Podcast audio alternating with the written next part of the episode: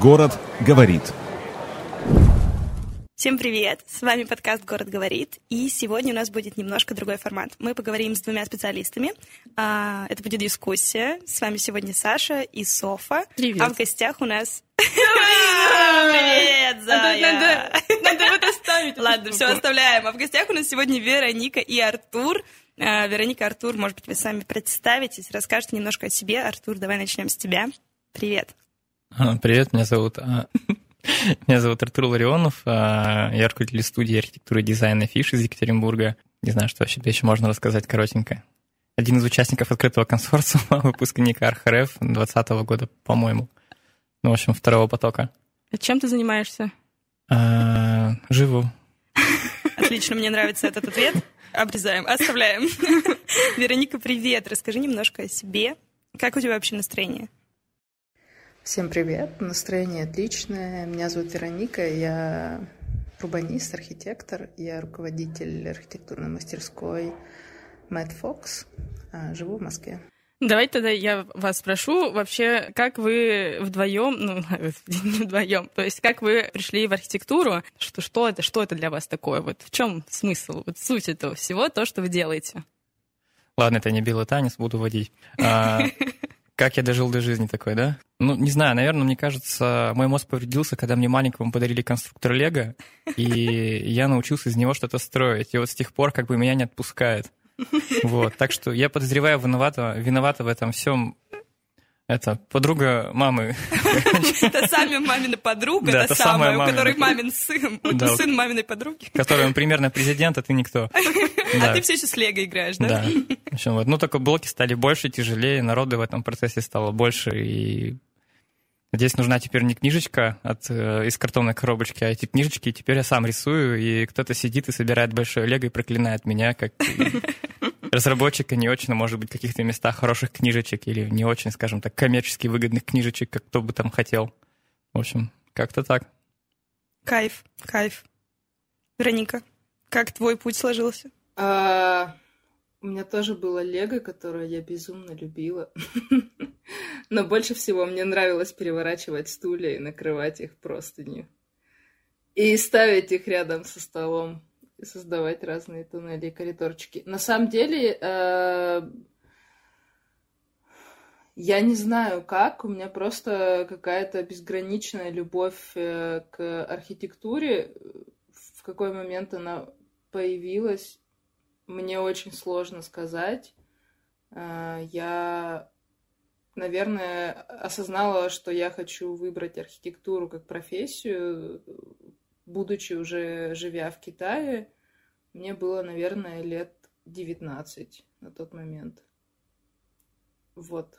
И с тех пор а, прошло, конечно, ну, не так много, но не так мало времени, больше 10 лет, но в целом я наслаждаюсь то, что, тем, тем а, что я делаю.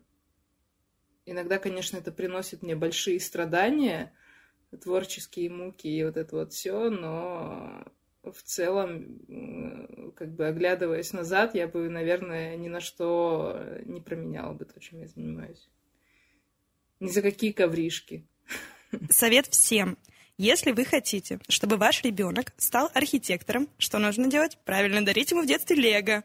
Лего и побольше. Очень и одеяло, и стулья.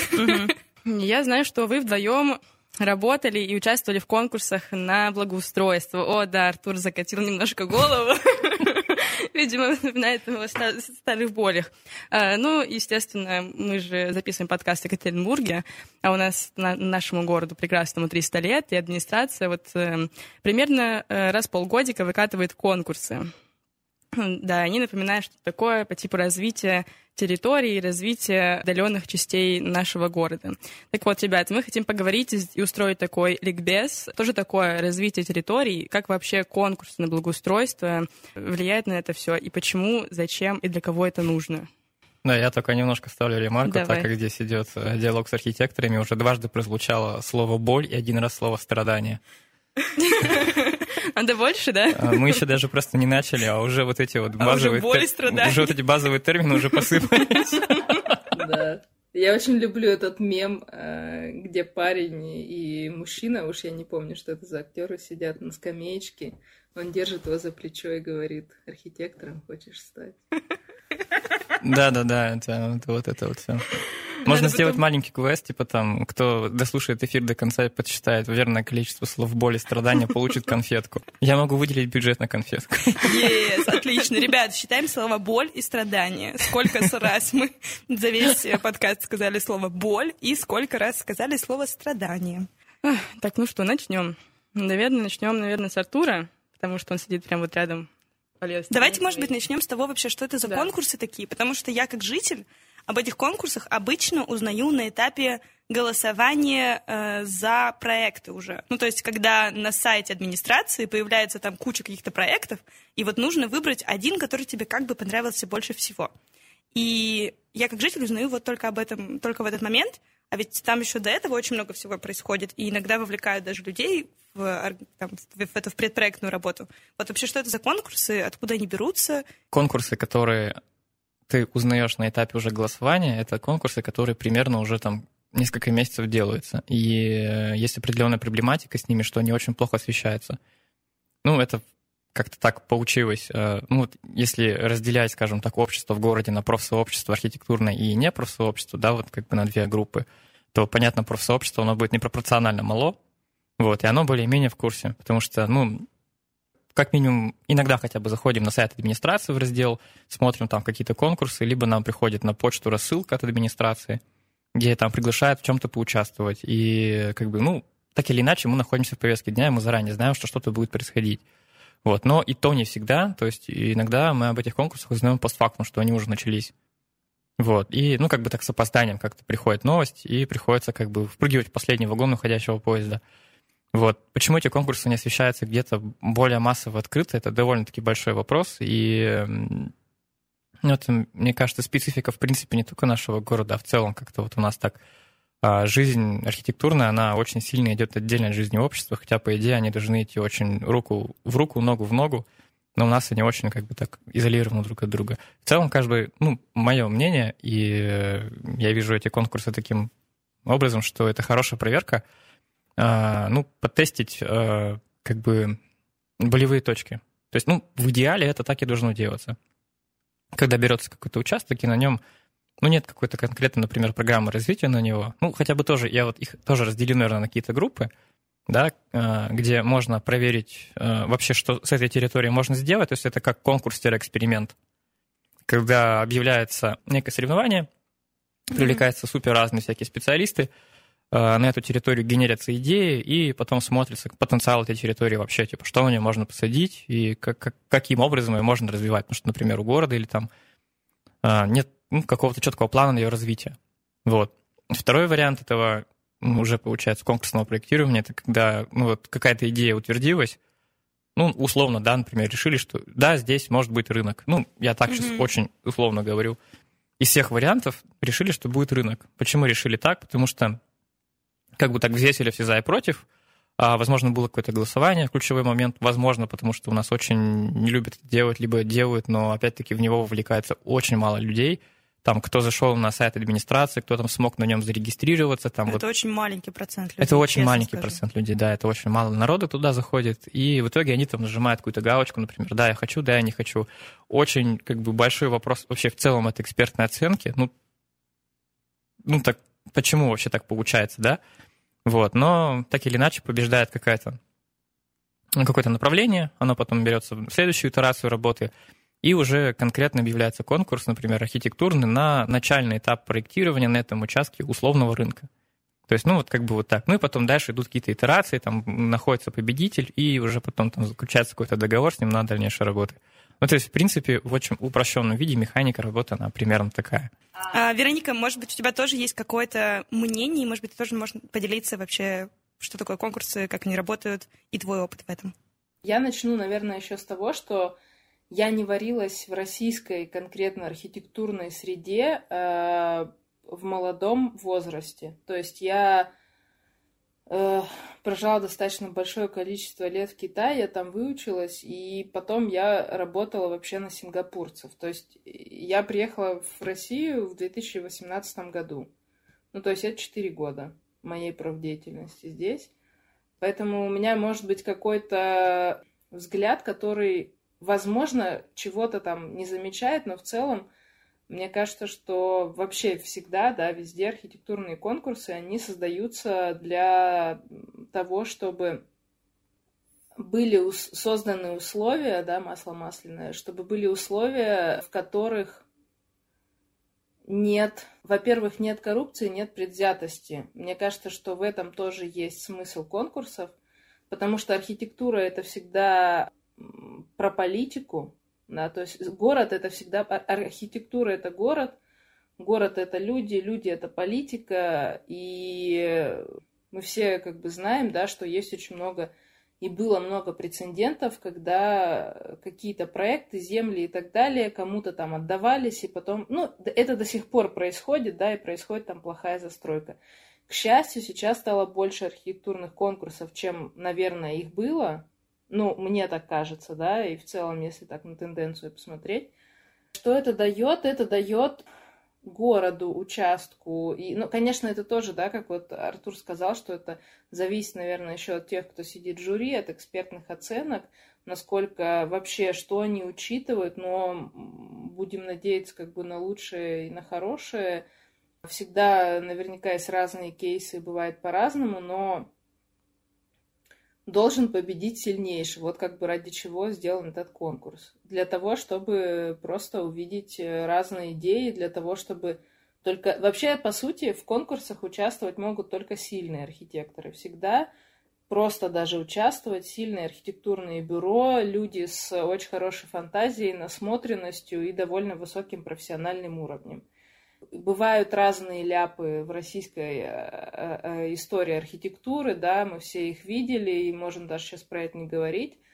И мне кажется, что вот то, что происходит сейчас, да, у нас в стране, это все-таки чуть-чуть сложно оценить, но как будто бы лучше, чем было. Все-таки вот эта освещенность и хотя бы освещаемость да, этих событий, она уже вносит свою лепту в архитектурный облик городов. Вот, это если говорить для, про то, вообще для чего это все делает. Почему, между, почему там участвуют э, люди из других городов? Ну, это же, мне кажется, еще зависит от формата конкурса. То есть конкурс может же быть международным. Если он международный, то привлекаются иностранные архитекторы и если, ну, я не знаю, я, например, вот из Челябинска живу в Москве и жила тоже пару лет в Екатеринбурге. То есть я вообще себя не могу причислить к чему-то. По идее, архитектор, он должен уметь в, как бы, погрузиться в контекст города. И не только города, а вообще любой местности. То есть даже целый город, он, а, мы все знаем, что каждый район в городе, он особенный да, и даже люди в районах между собой отличаются, поэтому мне кажется, что, наверное, здесь сложно сказать, что кто-то не поймет чего-то, если архитектор хороший, и он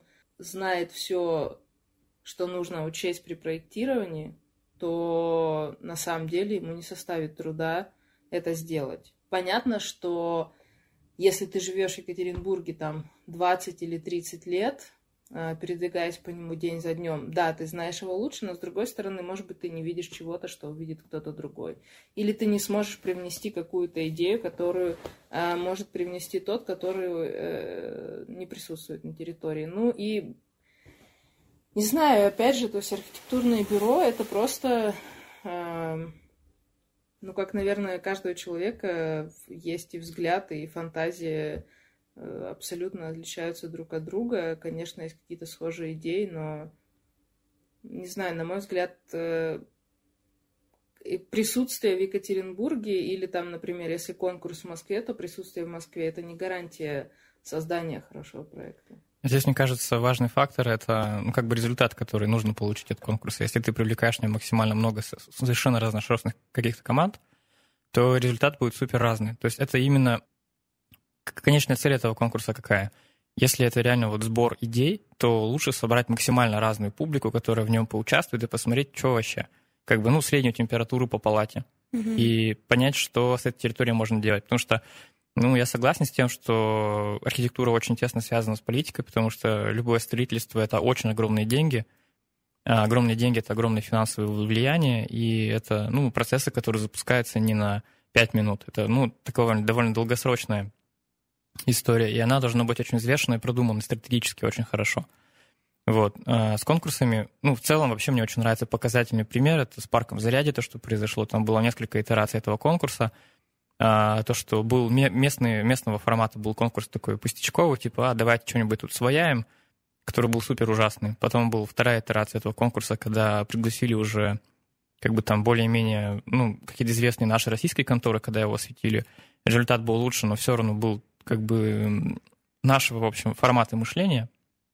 Ну, как бы каждый архитектор, он все равно в конечном счете, когда делает конкурс, он оставляет свой отпечаток, ну, вот как видение, стиль подачу. И так как мы привыкли больше внутри нашего рынка работать, у нас как бы, ну, есть такой Какой-то определенный образ видения. Да, определенный образ видения, такой шаблон, по которому ты Мгм. работаешь, так или иначе, как бы в какой-то момент даже не подозревая уже о том, что ты начинаешь работать по шаблону. Ну, так, в принципе, все бюро работают. Вот. И вот, скажем, все наделали таких шаблонных проектов, как там кто видит там, и получились такие, ну, какие-то такие что-то средние между девелоперским проектом и что-то среднее между каким-то рекреационным пространством, как бы и тем, и пятым, и десятым, в общем, всем как бы и попытались тут, и угодить. тут, и тут, да. Да, такой компромисс между компромиссом, но в итоге что-то на уровне там какого-то жуткого киселя. И потом начали приглашать уже иностранные конторы, и это как бы хорошо стимулирует, потому что у них совершенно другой взгляд, им сказали, типа, фигачьте, вот тут что-то надо сделать. И третий, получается, уже заход был на этот конкурс, уже наши бюро включились, уже осознавая, что они тут не между друг другом конкурируют, как бы так, вяло вилкой друг друга тыкают, Мгм. а как бы есть какая-то серьезная борьба. И вот этот результат, он был совершенно другой, качественно лучше. И в итоге мы получили то, что мы получили. Как бы, ну, тот проект, который сейчас там построен, можно обсуждать там по-разному, но мне он лично нравится, хороший подход.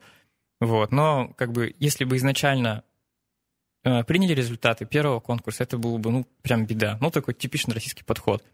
Второй, ну, получше. И третий был вот как бы нужный. И вот, вот на этих итерациях заряде можно проследить, как бы вот менялась э, мысль, то, что классно, что кто-то в этот момент принимал решение, что типа, вау-вау, ребят, подождите, это слишком упорото, давайте какие-то нормальные варианты поищем. Вот, и хорошо, э, если бы во всех городах, на всех э, уровнях конкурса включалось вот это вот, типа, не-не-не, погодите, погодите, давайте что-то нормально сделаем, а не вот это вот все. И это как бы тот результат, возможно, который нужно получать от конкурсов. Ну, тут еще, конечно, э, вопрос в том, кто пишет задание на конкурс, и его компетенция тоже большой вопрос. Потому что, например, если конкурс написан местным, под, под местные правила, местными какими-то ребятами, то больше в преимуществе будут работать э, по нему с каким-то качественным результатом местные бюро, потому что они как бы это место знают лучше, а людям из другого города, либо из другой страны будет просто сложно в этих условиях, потому что они прочитают конкурс, поймут его как поймут, ну, приедут, ну, походят, сделают результат по конкурсу. Может, это, это будет очень крутой проект, но он, например, будет совершенно, как бы, ну, не кстати к этому месту, просто Мгм. потому что тот, кто оформлял задание на конкурс, он его как-то там вот, не знаю, очень поверхностно описал задачу, типа, нам нужен парк. Какой, куда, для чего, зачем, почему, непонятно. Ну, все сделают парк. Вот. А я, у меня тогда вопрос закономерный. А кто составляет вот эти вот э, конкурсные, ну, план, как, что, что должно быть? Техническое Да, задание. техническое задание. И кто заказчик? В основном это город и администрация, правильно понимаю? Ну, если мы Или говорим про праздник? муниципальные конкурсы, то да. Ну, то есть ра- есть разные какие-то конкурсы. Есть конкурсы, которые там муниципальные, есть какие-то, которые еще кто-то заказывает. Да. Велика ли доля э, бизнеса, ну, вот предпри- предпринимателей, инвесторов э, в организации этих конкурсов?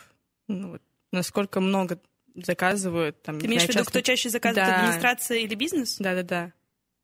Чаще заказывают бизнес-конкурсы, безусловно. Ну, как бы девелоперы, они устраивают там, ну, не знаю, они там купили кусок земли, Мгм. и у них есть понимание, что мы с этого куска земли хотим заработать столько-то денег. В каком виде, пока не знаем. И объявляют конкурс. И таких конкурсов тьма тьму еще, на самом деле.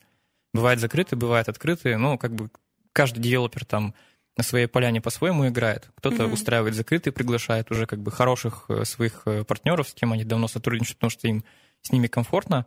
И э, они, в принципе, уже заранее могут понять результат своего постоянного клиента. Архитекторы уже заранее понимают, ну- как бы запросы девелопера Да, и да, говорят, да. ну вот, все, смотри, у нас есть тебе конкурс, как тебе? Кайф. Да, и вот им это комфортнее. Есть э, девелоперы, которые очень любят в эксперименты поиграть. Они приглашают разные конторы из разных городов, говорят, вот вам поляна, давайте фигачьте, мы хотим с нее получить там 1 миллион квадратных метров, там, давайте, погнали. Вот. И тут все упражняются, потому что у них это как бы имиджевый проект. Это потом будет э, влиять непосредственно на их продажи этой недвижимости. Мгм. Вот. Потому что у них есть цель заработать с этого куска земли. А у муниципалитета у них не всегда есть цель заработать с этого куска земли. И как бы не всегда понятен результат, чего они этим хотят добиваться. То есть либо они работают по формальному признаку, то что да, нам надо сделать эту территорию, каким-то образом мы ее сделаем, ну давайте сыграем конкурс, что-то там построим, оно как-то там будет существовать, кем-то там каким-то образом будет обслуживаться, ну и вот и все. И как бы на этом можно программу закрывать. И ну, это, это реально проблема, потому что непонятно, кто будет обслуживать, как это будет строиться. Это боль. Это, это боль, ещё это, боль. это боль. Тогда давайте мы пере- пере- перейдем к этой боли э, и попросим вас рассказать, наверное, что делается дальше. Вот э, мы выбрали проект э, всем, не знаю, города, мы проголосовали, э, бюро определено, э, и начинается вариант, как это называется, рабочая документация, рабочка.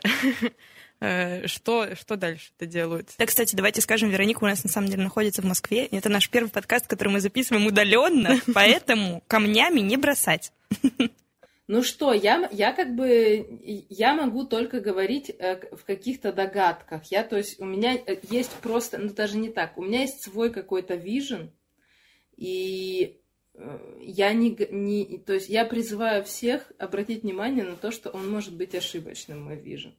Но пока то, что я вижу, вот э, у меня, конечно, иногда вызывает э, вопросы и а, такое, я прохожу там все пять стадий вот этого гнева или что там, да, принятие, там, отторжение, депрессия и вот это вот все, потому что иногда ты смотришь на конкурс и думаешь, «Э, класс, потом ты начинаешь его делать. Дальше, как ты по- погруж... точнее, когда ты погружаешься в детали, и ты понимаешь, вот, например, да, можно, если мы про Екатеринбург, я вот расскажу как бы свою историю, как я это вообще все вижу, что сейчас происходит. Для меня это, конечно, удивительно.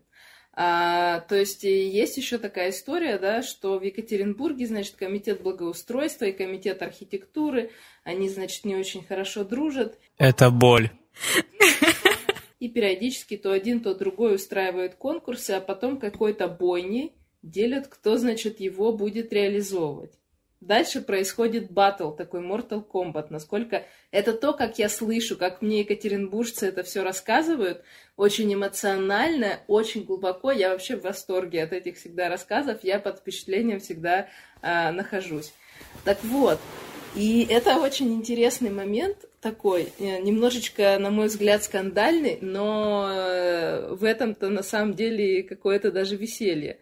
То есть э, интересно, да, вот даже тот конкурс, который сейчас мы делаем, это набережная сеть, там почти 6 километров от Качей до Лыжников. А, а что же будет дальше? А вообще, что будет с этим, что они с этим конкурсом будут делать дальше? Был конкурс, например, там в 2017 году. Привет, Артур. Это что, прямой эфир? Ей. Вот, это фотка. А, в, в общем, я поясню просто для тех, кто слушает. Э, у меня сейчас в экране Артур делал сначала селфи, потом я подумала, что это видео, но все-таки оказалось селфи, наверное. Сторис, сторис, я подозреваю. Так вот, я э, хочу что сказать, что вот мы сделаем этот конкурс, а что будет дальше, на самом деле, это большой вопрос. Здесь а, есть множество разных вариаций, что будет происходить дальше. А, то, что слышу я, ой, а мы, может быть, отдадим там разные куски девелоперам. Вполне, конечно, с одной стороны, реалистичный вариант для того, чтобы построить. Э, Другой вопрос, как это вообще потом все будет контролироваться, кто будет делать эту рабочку, что потом вообще станет с проектом, каким бы прекрасным он ни был, и действительно станет ли эта набережная цельной, а если станет, то вообще когда? Да, то есть, э, что, конечно, в идеале э, город должен выделять все-таки средства а, там совместно с кем-то еще, но тем не менее, скорее всего, собственность это потом перейдет им. Поэтому что будет происходить дальше, для меня на самом деле тоже большой вопрос-загадка, например, с этим проектом. А, Есть уже девелоперы, которые а, зашли, скажем так, на эту территорию и, и э, как нам говорят, точно будут строить, да, но... Ой, не знаю, может быть, я Артуру тогда уж тут слово передам, но, в общем, я могу сказать, что здесь можно очень долго и э, бурно фантазировать на тему того, что, как бы, что будет происходить, потому что вот я говорю, что... То есть получается, что если конкурс объявили, поставили ТЗ, архитектурное бюро сделало, кто-то выиграл, жители проголосовали, еще далеко не факт, да, что потом что-то произойдет и что-то изменится. И может быть потом ничего не произойдет, понимаешь? Может быть и так. Ну, а может быть, а может быть, потому что этот конкурс как заряде. Может быть, все сделают какую-то дичь, извините за мой французский, да. Может быть, надо будет сделать еще лучше. Может быть, надо городу дозреть. Может быть, надо всем там... Что-то должно произойти, чтобы этот проект родился. Вопрос. У нас э, много конкурсов уже было в городе отыграно за, ну вот, скажем так, мою сознательную работу здесь как архитектора. И большинство из них просто в стол. Ну, то есть ничего не делает. А делает как вообще вам чувство, как, как вы вообще живете, если вы делаете какой-то проект, вкладываете в него силы и, и, и все это в никуда? Грустно, да? Понятно. Все хорошо. Надо было расшифровать, что показал Артур. В скобочках. Не знаю. Никаких пропаганды алкоголизма. Да, это грустно на самом деле. Мне кажется, что это такая работа в никуда. Ну, на самом деле, работа архитектора, она во многом сопряжена с тем, что очень большой процент того, что мы делаем, он идет в стол, на самом деле. Но вам хоть это платят? У меня сразу вопрос такой. Ветками платят. Нескромный. Страдания. Даже я почувствовала боль, хотя я не архитектор совсем. На самом деле, вот, например, я не страдаю от этого, и мне не больно. Я считаю, что проекты в стол — это тоже классные проекты. Why not? Ну, это практика. Не все должно быть построено. И как это хорошо все-таки, что не все построено. Эти проекты, которые потом можно достать из стола, они на самом деле могут тебе помочь с будущей работой. То есть, ну, ты никогда не знаешь, в какой момент тебе понадобится твой, там, не знаю, десятилетний какой-нибудь забытый проект, очень невменяемый. А потом вдруг в какой-то момент ты про него вспоминаешь, и он очень в тему идет, э, например, на запрос текущих работ, когда тебе нужно подтверждение в портфолио, там, бюро, либо твое личное, ну, на возможность каких-то подобных работ, которые ты раньше делал, и он тебе по-любому пригодится тогда. Так или иначе, эти работы, они все равно тебе потом... Ну, какой-то КПД в конечном счете они имеют. То есть это не совсем впустую сделана работа. Ну и все равно между архитектурными бюро есть такое как бы типа соревнование, у кого там длиннее и больше. И когда ты на свой сайт вываливаешь там какие-то конкурсные проекты, профессиональное сообщество сидит и там э, расплывается в улыбке, типа, о, да, какие они молодцы, или там, какие мы молодцы. Ну, это как бы внутренняя кухня. Отлично. А, вот, кстати, вот мы такую подводочку сделаем. Мы вот с бюро сейчас собираем Соня, кейсы. мастер подводочек. Да, да, да. Собираем кейсы на сайт. Я очень сильно ругаюсь на своих архитекторов и ребят, которые говорят, а давайте мы этот проект не будем выкладывать. Я говорю, а почему не будем выкладывать? В смысле, мы что продавать должны? Я не поняла. Мы что, не показываем, что мы делаем? Вот, и на, меня все время, так сказать, э, э, смиряет мой пыл и говорят, что нет, это не выкладываем. У меня обратная проблема, мы фигачим с диким просто темпом, и мы не успеваем ничего выкладывать. То есть вот э, те проекты, которые у нас в инсту, например, вываливаются, они идут с отставанием от жизни на очень, очень много месяцев, а какие-то проекты там на год, например. Ух ты. И, ну, как бы просто нет времени. Ну да, как бы нужен человек, наверное, Нам который бы просто этим... нужен СММщик. Да, нам нужен СММщик. У нас а, с моим партнером Алексеем на эту тему часто терки, типа, там, надо нам или не надо, что выкладывать. И потом вроде договоримся, что мы вот это все выкладываем, поговорили и разошлись в разные стороны. Ну все, а делать будет сам, само. Да, само. а, Вселенная решит. Ой, давай тогда вернемся обратно немножко. Вот мы говорили про то, что некоторые проекты по конкурсам, они типа, не делаются. Вот. А вот, например, у жителей спрашивают же всякое там мнение, делают там соучаствующее Всякое там проектирование. мнение. Ну да, там э, дискуссии устраивает, проектные семинары, вот то, что там проектная группа 8 обычно делает в своих там городах. Э, И вот что потом? Ну, то есть у них спросили, грубо говоря, и вот и все. И как будто бы обнадежили людей. Ну и все, обнадежили, и, и Ну, конец. мне как-то стыдно за это сразу становится, я не Ну, знаю. мне кажется, что мы как раз для этого записываем этот подкаст, чтобы люди понимали, что на самом деле архитекторы, они как бы не злые люди, они искренне хотят сделать что-то хорошее, они не просто так проводят эти проектные семинары, А, ну, а потом получается, что получается. Иногда получается, иногда нет. Ну, как бы, всякое бывает. Ну, вот эти проектные семинары, э, это хороший способ понять, вот я уже говорил про эту температуру по палате, типа, что люди-то вообще хотят как бы от этой территории.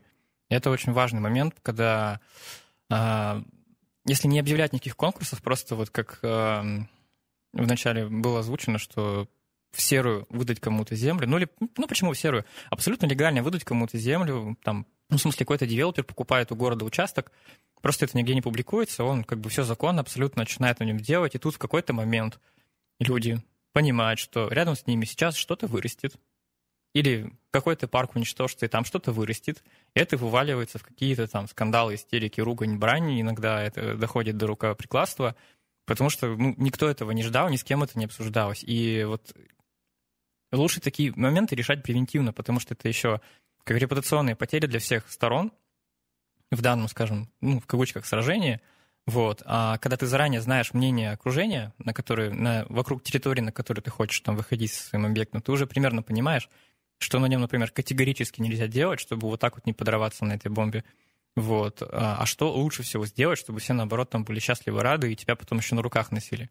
И это хорошая практика. То есть, ну вот в Европе это постоянно так делается, вот опрос населения, там специальность агентства, которые этим занимаются, они а, выстраивают стратегию развития территории и говорят, что вот хорошо, вот эм, там, в принципе, немножко по-другому процесс девелопмента работает. Вот, когда, э, ну вот я не знаю, вот у тебя вот опыта больше, может быть, ты про это расскажешь, потому что я сейчас могу тут понастроить какую-нибудь конструкцию из палок очень шаткую. Ну, я могу просто рассказать э, то, что я знаю. Э, там также проводится... Вообще просто э, у европейцев, у них изначально... Э, я начну немножко даже издалека. Э, кон, э, бюро архитектурные очень любят Россию, все, безумно архитекторы любят Россию. Почему, я вам сейчас объясню. То, что в России, по сути, да, у нас есть СП, у нас есть там градкодекс, вот это вот все, но э, каких-то четких правил у нас вообще нет, они отсутствуют э, для градостроения. Они такие очень, э, ну и как наши законы, с расплывчатыми формулировками, которые можно легко обойти, если очень захотеть. И в хорошем, и в плохом смысле я это говорю, потому что иногда это действительно нужно, потому что иначе мы будем э, просто тонуть в страшненьких разных э, архитектурных созданиях вокруг нас.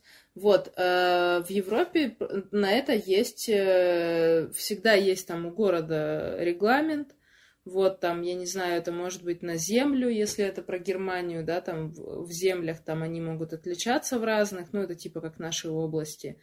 И а, там, согласно этому регламенту, там есть, э, учитывается этажность, там есть там особый перечень материалов. Короче, там есть что-то вроде дизайн-кода. Это примерно то, что мы сейчас там создаем но отдаленно это напоминает, скажем так. И администрация, когда проводит конкурсы на разработку архитектурных концепций, у них есть очень строгие рамки, очень строгие рамки. То есть, по сути, там все очень четко обозначено, прописано, и это ТЗ, оно такое, а, как сказать, очень очень и очень детальное, очень подробное. И обычно они выбирают самые дорогие проекты. Это вот я могу сказать, например, про Германию. Там реально выбирается всегда самый дорогой проект. Вот. То есть, если у нас выбирают чаще на торгах самый дешевый, я не знаю, чем это обусловлено, но это реально так то в Германии всегда задают вопросы. Просто я вот еще э, работала и встречалась э, с чиновниками, даже вот небольших городов немецких, и они рассказывали, что мы всегда вообще-то очень подозрительно относимся к тем, кто предлагает какую-то маленькую цену. То есть даже если кто-то делает там какой-нибудь э, дешевый забор, да, там не говоря уже о здании, они всегда задаются вопросом, типа, а что он такой дешевый, нам что, его чинить надо будет через пять лет? Да нафиг надо. И выбирают самого дорогого. Про нормы э, земельного, получается, регулирования, да, то есть, ну, по идее, у нас такая же точно может быть инструмент, э, например, не знаю, вот эти вымученные наши генпланы или сейчас вот ныне модная э, штука, которая называется мастер-план развития города – который, как бы, по сути, не имеет юридической силы. Что такое мастер-план? Подождите, а... вставочку, пожалуйста, для людей обычных. Мастер-план развития города. В общем, начну с генплана. Генплан — это документ, Мгм. на котором вот есть карта города. Ну, в общем, генплан — это такая карта города, пестрая, на которой вот этими вот пестрыми цветами, лоскутками обозначены разные участки земли, которые имеют разные параметры. И эти параметры, они прописаны. Где говорится, здесь, например, можно строить жилые домики, тут, например, нельзя строить жилые домики, вот тут можно строить садики, школы, вот тут можно строить фабрики или что-то такое. Вот. Понятно. И вот это вот, получается, полотно разноцветное, оно довольно, ну, как бы мало детализирует ситуацию. Ну, например, у тебя есть ограничение только по высоте. То что вот здесь можно строить домики высотой, например, там не больше 100 метров, и все. И как бы ты тут можешь воткнуть все что угодно. То есть это может быть и садик, и школа, и Не-не-не, жилой дом. Я, я именно говорю про жилой а дом. именно жилой дом. Да, Но какой угодно. То есть он может быть и зеленый, и фиолетовый, да, и да, вообще... да. Он может быть во- вообще пофигу какой. Какой-нибудь авангард-конструктивизм вдруг зашел в чат, и, И- ты такой, оп, куб у меня из стены растет. При этом 100 метров это тоже как бы не, не догма, потому что все эти вещи можно как-то выкрутить. И 100 метров от сугроба или 100 метров от земли? Вот как-то так? 100 метров там выше уровня моря, там, да, вот эта вся история. В общем, вот, то есть э, само регулирование этих вопросов, оно довольно слабое. И оно не регламентируется никак. Вот если говорить про Германию, там действительно очень жестко разработано каждый квартал, каждая улица, то, что здесь можно строить здания э, вот именно такой высоты, именно с таким фасадным материалом, например, вот только в таких границах, потому что нужно сохранить вот э, улицу целиком, как бы вот комплексную застройку, чего, например, у нас нет. То есть как бы вот это вообще наплевательское отношение, где можно воткнуть все что угодно, рядом с чем угодно, и когда у тебя с двухэтажным историческим зданием втыкает там какой-нибудь 150-метровый бизнес-центр, это ок. А, Вот в Германии там волосы у всех просто дыбом выпадут и по- по- посидеют по дороге еще от такого подхода. Это правда. Ну, как бы зато у нас такой, типа, поле экспериментов. Да, вот к нам лезут иностранцы, оттягиваются на полную катушку, потому что, как бы, вот тут можно просто вот все что угодно городить, и им это в кайф. А у себя они так не могут поступать. Вот. А, Мастер-план — это вот попытка именно регулирования генплана. Ну, потому что генплан переделать долго. Это, это, это документ, он там Это согласовывается. какой-то административный... Ну, Это- он в да, да, да, это да, да. Это, это такой. именно документ, он там прям такая, как бы, карта, книга да, такая вот книга, которую выносят гномы, там, на замке ее открывают, там, вот это вот там смотрят, а, вот это вот эта страница. Вот, причем есть другие гномы, которые в этой э, книге постоянно страницы меняют местами, вот, или вносят в нее какие-то изменения, а потом все такие, типа, ой, а как так получилось?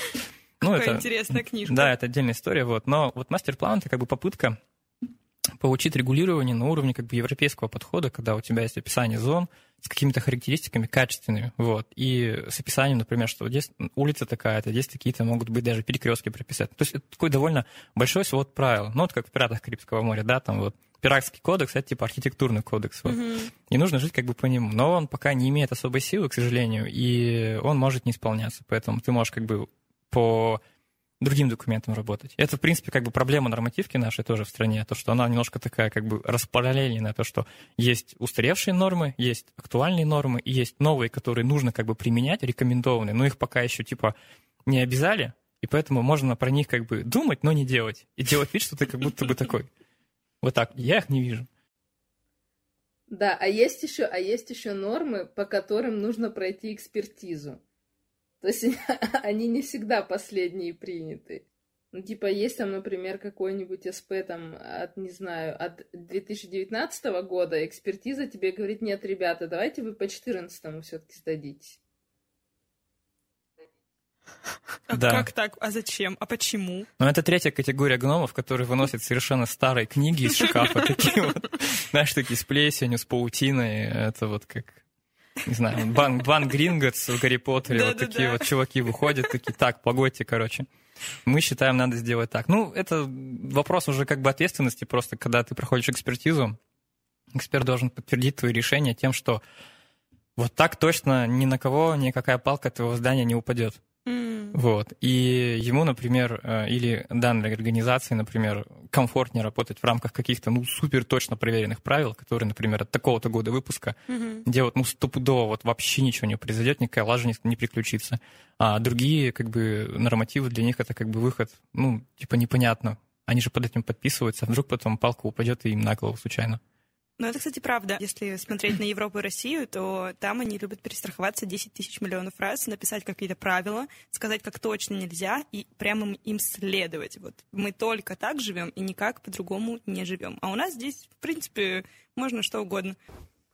Ну, на самом деле, Европа тоже вся, конечно, разная. Вот, юг и север очень сильно отличаются и в градостроении, и во всем, но мне кажется, что здесь еще, знаете, важно отметить такой подход в целом к городу, к тому, что такое город. Потому что а, я недавно пыталась объяснить, э, мне тоже друзья задавали какой-то похожий вопрос, типа, а почему у нас вообще так происходит с городами? И мне кажется, что если в целом вот такой сделать зум-аут от, от российского города, конечно, не от каждого, но как мне кажется, под эту категорию подпадает Екатеринбург, а, то в городе, да, и Москва на самом деле тоже, есть такие куски застройки, которые сами по себе просто появляются. Просто такое хоп, пятно, и там дом, хоп, пятно, и там снова дом.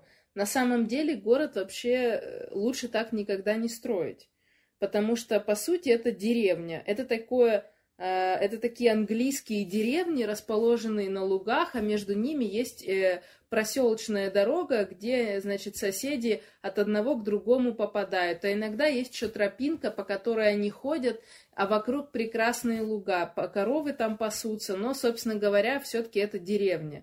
И вот э, мне кажется, что наши города, многие города в России и Челябинск тоже, строятся по такому принципу. А потом все такие говорят – ребята, все капец, нам тут нужна развязка.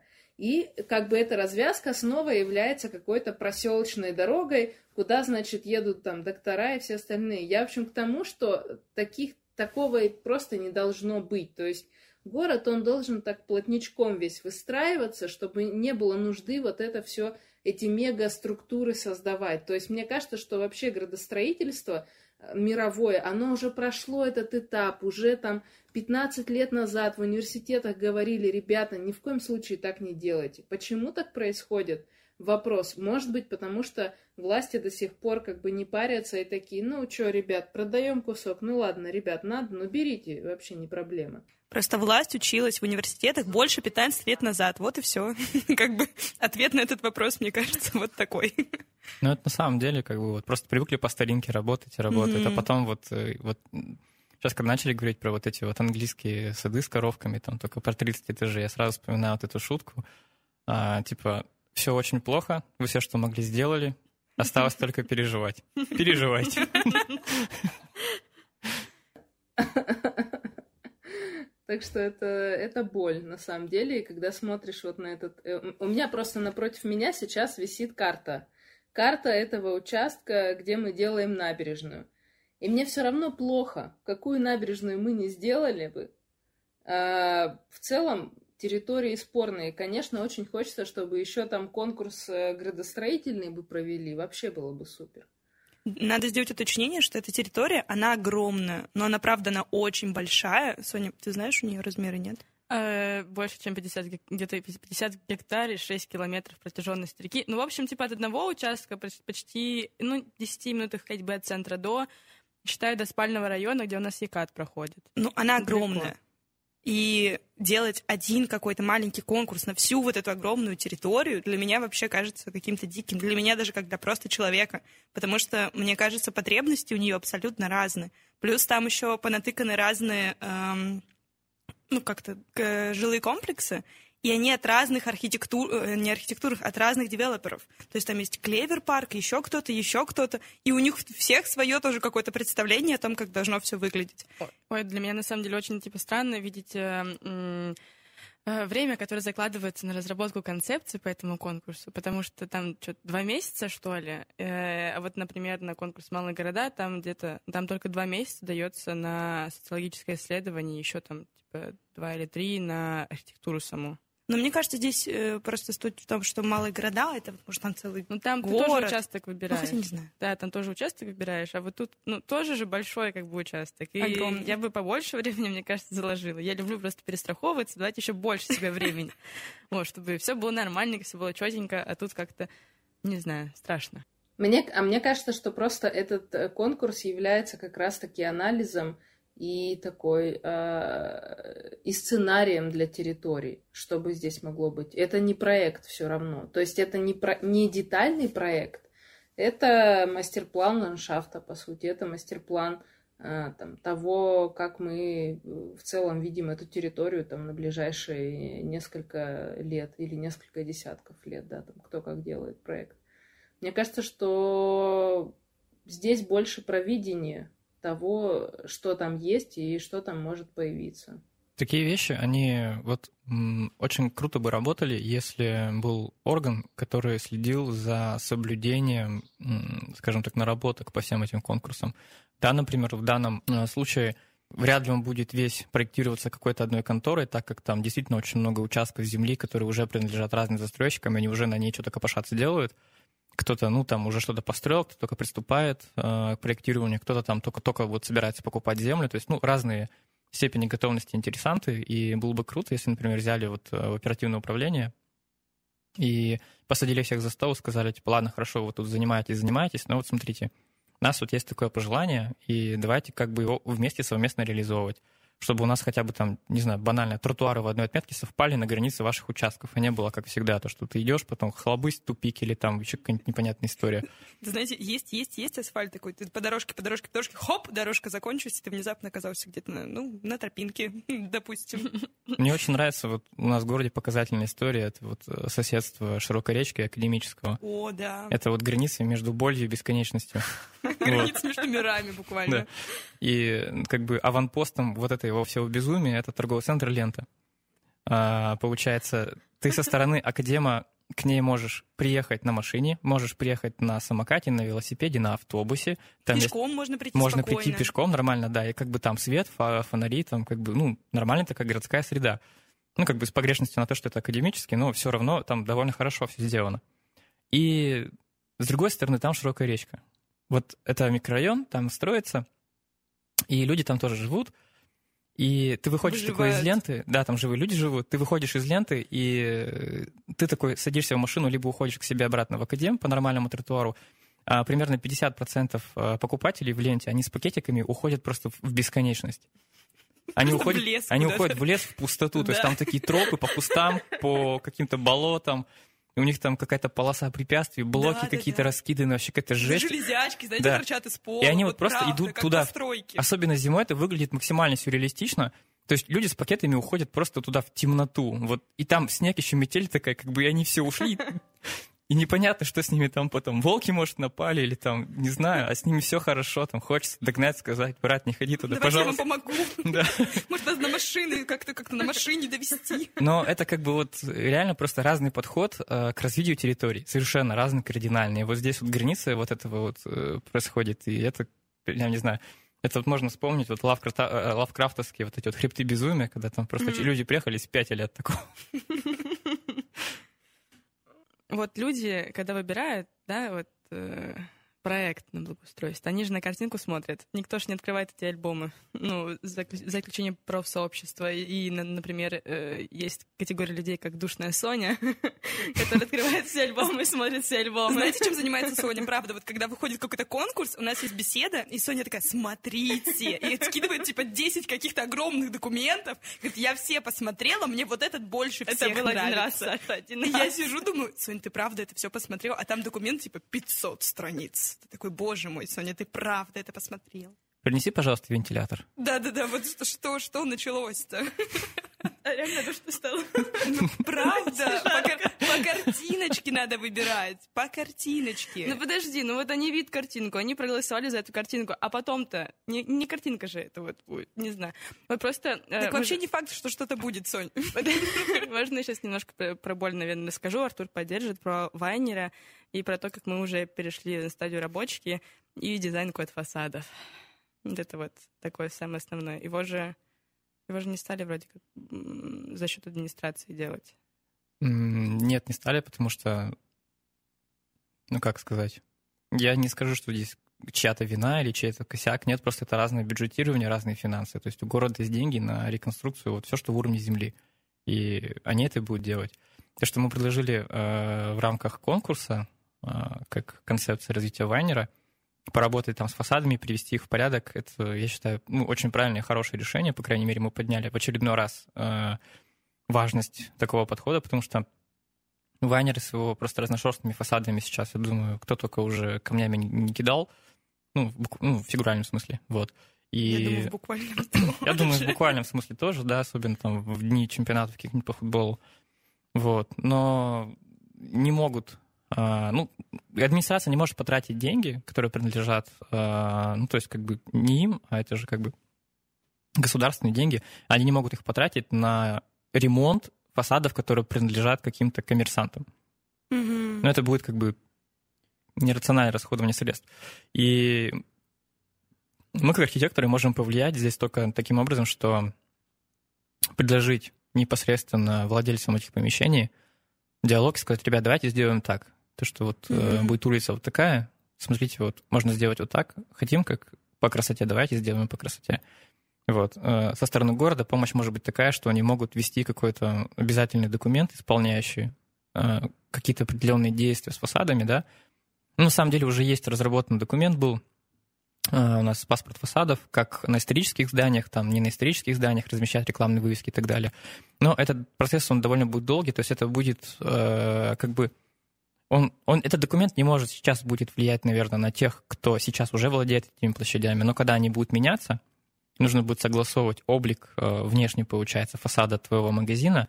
И вот когда ты с этим согласованием приходишь, тебе скажут, что давайте сделаем вот так. Угу. И вот как-то вот, вот таким образом, вот такими подходами потом картинка сложится. Но в данный момент вот в какой-то перспективе супер коротко вряд ли так получится. Я придумала. Я придумала да. решение.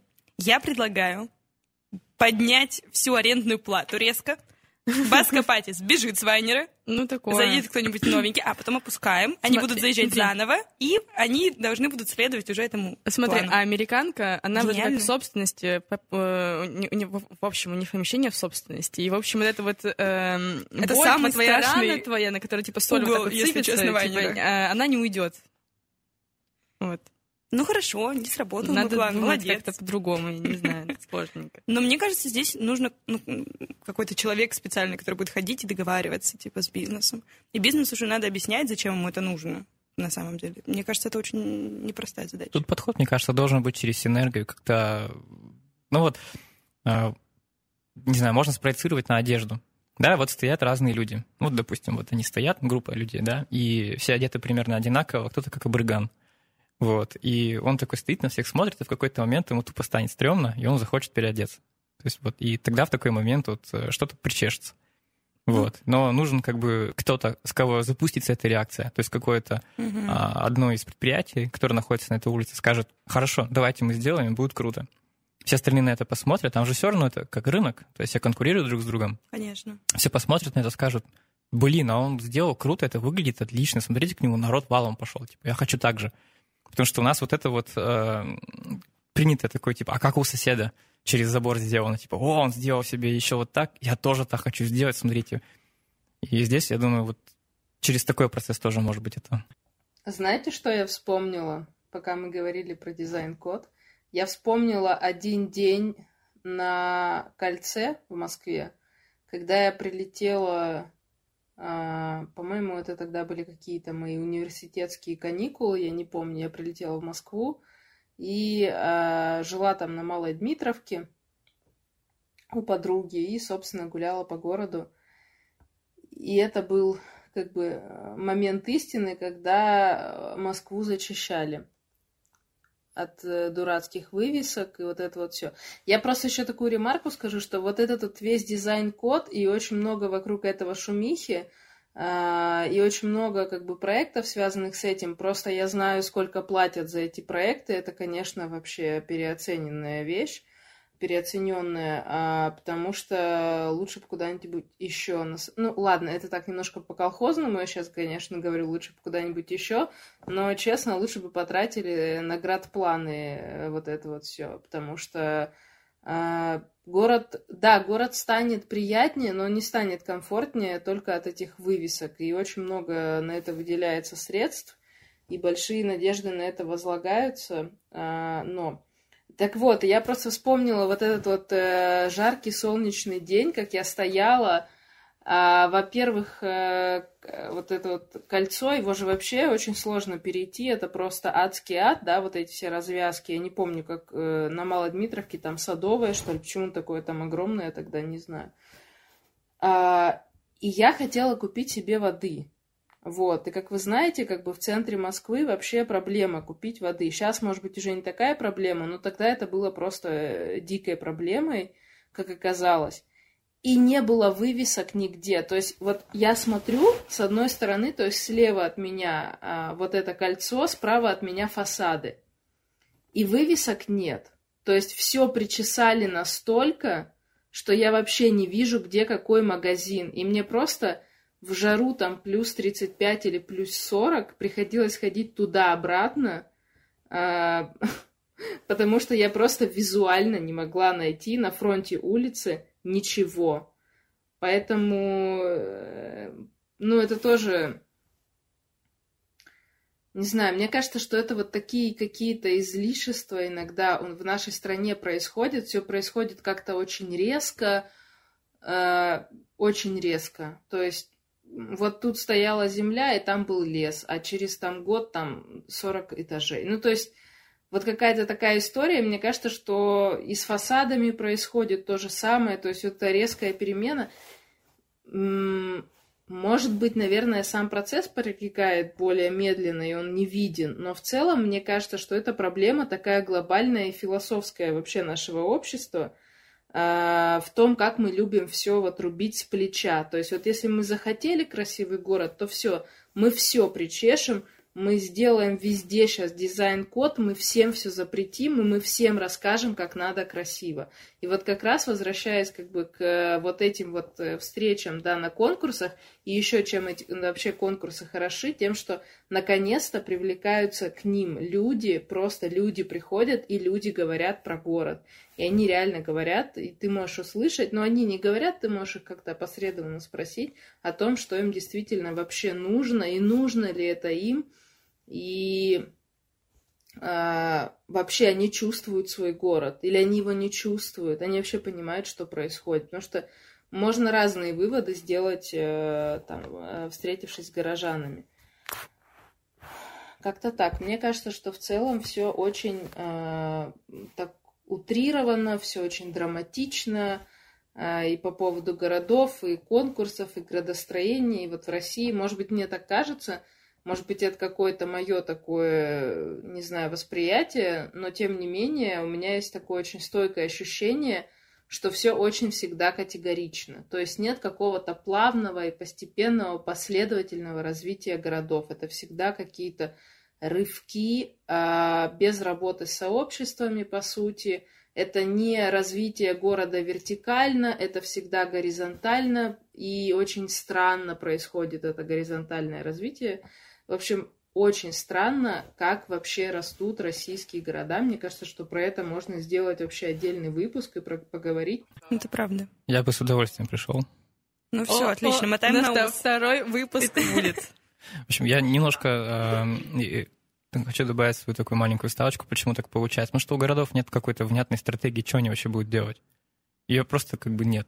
Она есть, какой-то формальный документ, но по факту это вообще не работает, и нет вектора развития. Типа город просто естественным образом растет как ребенок или как человек. То есть какие-то части у него там отмирает, где-то новое что-то появляется. И, ну, это, это нормально, в принципе. Это город — это большой сложный организм. Но ему нужно развиваться куда-то, к чему-то стремиться. Этот план должен контролироваться, исполняться последовательно и... И отвечать современным запросам. И я хотела сказать большое спасибо. Я думаю, что мы продолжим нашу серию интересных подкастов. Можно будет поговорить потом еще и почему так получается, почему город растет именно так. И вопросов на самом деле много, их можно написать. Можно писать нам в директ, можно писать нам в комментарии. Мы всегда этому очень рады. А сегодня я хочу сказать большое спасибо всем. Ребят, спасибо, что сегодня пришли и поговорили. Я надеюсь, что стало немножко понятней, что такое конкурсы, зачем они нужны и как они развивают территорию.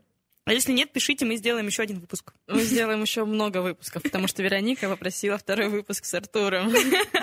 Я думаю, что вы можете э, устроить себе выпуск э, потом за кадром. Да. Мы запишем и потом выложим куда-нибудь. Я обожаю подкасты, которые происходят в барах после полуночи. Да. Ну все, вырубай микрофон уже. Спасибо всем. Всем пока. Подкаст «Город говорит».